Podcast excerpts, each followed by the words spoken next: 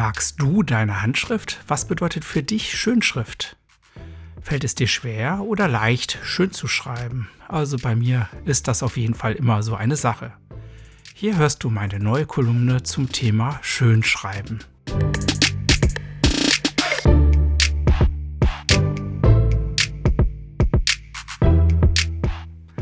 Na, schreibst du schön?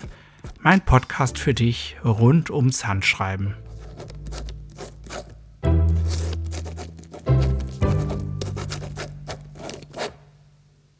Immer im Wechsel, alle 14 Tage, gibt es hier ein Audiolexikon und eben diese Kolumne. Und wenn du nach Schönschreiben googelst, dann findest du da ein paar Ergebnisse, zum Beispiel ein Wiktionary, ein freies Wörterbuch. Dort steht über das Schönschreiben in Schreibschrift gleichmäßig große Buchstaben in einer vorgegebenen Form zu Papier bringen. Nun ja, davon bin ich noch weit entfernt. Bei mir ist es immer eine Mischung aus Schreib- und Druckschrift, die ich verwende. Jetzt möchte ich hier natürlich nicht wieder über die Bedeutung des Handschreibens im Generellen reden. Das habe ich ja schon in Folge 2 dieses Podcasts getan. Da kannst du dann gerne nachhören. Sondern ich möchte hier ganz praktisch darüber nachdenken, wie ich eine schöne Handschrift erhalten kann. Ja, und dazu habe ich erstmal geguckt, was ich denn schon habe und ein paar Pros und Kontras herausgearbeitet. Die Pros meiner ganz persönlichen Handschrift sind, ich kann sie aus dem FF. Ja, ich brauchte einfach nichts mehr lernen. Sie fluppt, sagt man so schön. Ich kann damit sehr schnell schreiben. Nicht unbedingt schneller jetzt als mit den zehn Fingern auf der Tastatur, aber sehr ähnlich schnell. Ich kann sie deshalb auch sehr gut einsetzen für schnelle Notizen, zum Beispiel, wenn ich telefoniere. Ich zumindest kann sie meistens auch relativ gut lesen und natürlich ist sie sehr individuell, also sie steht sehr stark zu meiner Person. Es gibt allerdings auch ein paar Kontras in Bezug auf meine persönliche Handschrift. Zum einen finde ich, ist sie nicht sonderlich ordentlich. Und das bedeutet auch, dass manche Leute sie nicht lesen können. Und wenn ich ordentlich schreibe, dann strengt mich das auch wiederum sehr an. Und Anstrengung bedeutet dann vielleicht auch, dass es dann auch nicht mehr so schön ist. Und was mich eigentlich am meisten stört, sie ist ein Mischmasch aus Schreib- und Druckschrift und deshalb insgesamt nicht sonderlich schön. So viel also zu meiner Handschrift. Wie sieht's denn mit deiner Handschrift aus? Siehst du da auch Verbesserungspotenzial? Na, dann bist du hier jedenfalls genau richtig. Aber was ich vorweg sagen möchte, verleugne deine Handschrift nicht. Sie ist etwas sehr Individuelles und sie passt zu dir. Und ein paar Verbesserungen sind zwar möglich, aber ich bin ja immer der Meinung, sie sollten nicht zu aufwendig sein. Und deshalb habe ich mir mal ein paar einfache Tipps überlegt, die du auch sofort und schnell umsetzen kannst. Zunächst Tipp Nummer eins, den finde ich schon ziemlich wichtig.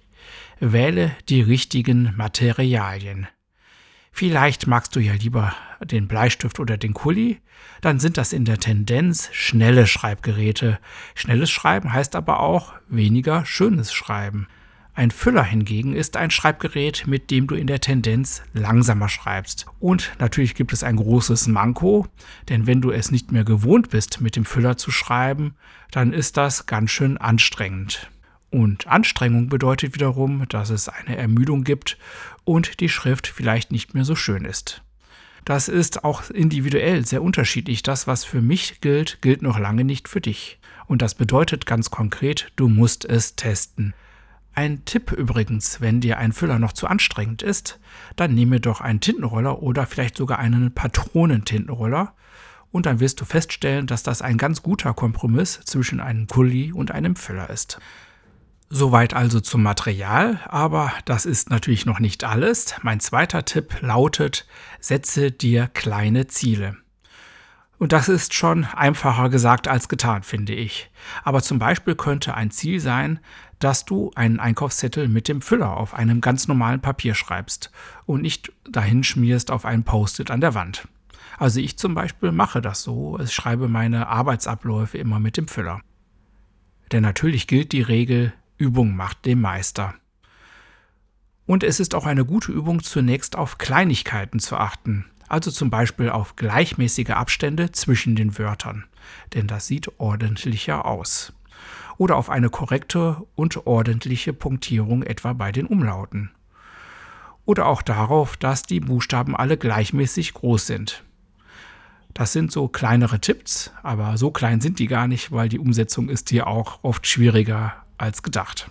Wenn du also so kleinere Übungen schon gemacht hast und damit auch so ein bisschen Erfolg hast, dann kannst du zu Tipp Nummer 3 wechseln, nämlich deine Schwächen analysieren und sie vielleicht auch verbessern. Dazu brauchst du definitiv ein bisschen mehr Zeit und du musst auch so ein bisschen reflektieren, was an deiner Schrift dir nicht gefällt und was du schöner machen möchtest. Zum Beispiel sind das bei mir immer die Anfangsbuchstaben. Die schreibe ich als separate Druckbuchstaben und das gefällt mir eigentlich nicht sonderlich gut. Eine gute Idee wäre es jetzt natürlich, hier einfach Schreibschrift zu verwenden. Gar nicht so einfach, ehrlich gesagt. Also mir fällt es außerordentlich schwer. Und deshalb hier vielleicht als kleiner Exkurs eine Vorankündigung. Auf der Langnacht des Schreibens am 12. Juni 2021 wird Petra Kirchner hier in Köln bei Mia Scribo ganz viel über das Schönschreiben mit dem Füller sagen. Sie macht dann einige Kurzkurse dazu. Ich bin darauf schon sehr gespannt, weil mir persönlich helfen Seminare immer sehr gut, mich zu verbessern. Viel mehr jetzt als die Lektüre eines Buches zum Beispiel. Und zur Selbstreflexion gehört natürlich auch, dass man vielleicht auch mal ein bisschen zufrieden ist. Mich fuchst es zwar, dass ich meine Schrift noch nicht so schön finde, aber auf der anderen Seite, ich schreibe jetzt seit etwa sieben Jahren mit einem Füller und es ist ganz klar, meine Schrift hat sich seitdem deutlich verbessert. Also Übung macht den Meister. Dennoch, ich möchte gerne mehr. Deshalb werde ich hier mal einen kleinen Selbstversuch starten. Ich gucke mal nach verschiedenen Methoden und Büchern, um das Schönschreiben zu verbessern und ich teste das dann und werde dann regelmäßig hier im Podcast darüber berichten. Und das ist doch eigentlich auch ein gutes Schlusswort. Das war's für heute. Das war nun die fünfte Episode des Podcasts Na schreibst du schön? Die Kolumne über das Schönschreiben. In 14 Tagen gibt es dann ein Audiolexikon.